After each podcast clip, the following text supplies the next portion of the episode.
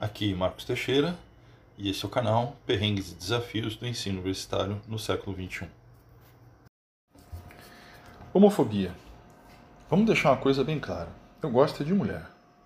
Tem uma amiga minha que não gosta de queijo. E eu acho estranho. Ainda mais quando a gente pede uma pizza. Tem gente que saliva pensando num prato de giló. Eu, bem, eu passo bem longe disso, na verdade. Sem falar na guerra de quem gosta e de quem odeia coentro.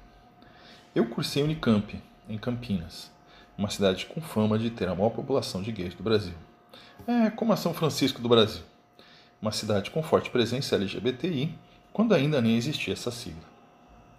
Na minha graduação, agradeço a quem primeiro me perguntou se eu preferiria ter um filho gay ou uma filha lésbica. Foi um ponto de virada que me ajudou a mudar meu olhar para a diversidade da humanidade.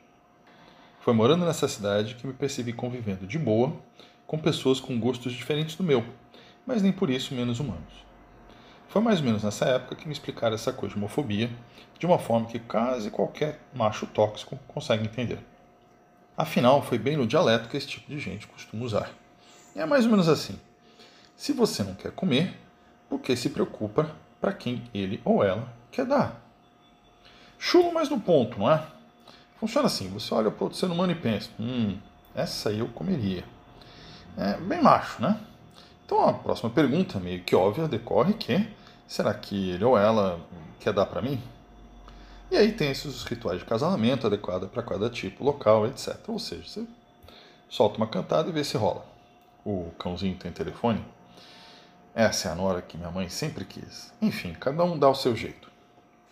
Voltando no processo, naquela parte do você olha para o outro ser humano e pensa: hum, eu comeria? Então, aqui está a síntese do que aprendi vivendo mais de 12 anos em Campinas. Se não tem interesse, por que me preocupar para quem a pessoa quer dar? Simples, mas poderoso. Afinal, te liberta para cuidar da sua própria vida e deixar que os outros ou outras cuidem do que elas querem, seja giló, seja coentro ou o que vale. Por outro lado, se você se importa, então é porque você tem algum interesse, né? Pense nisso.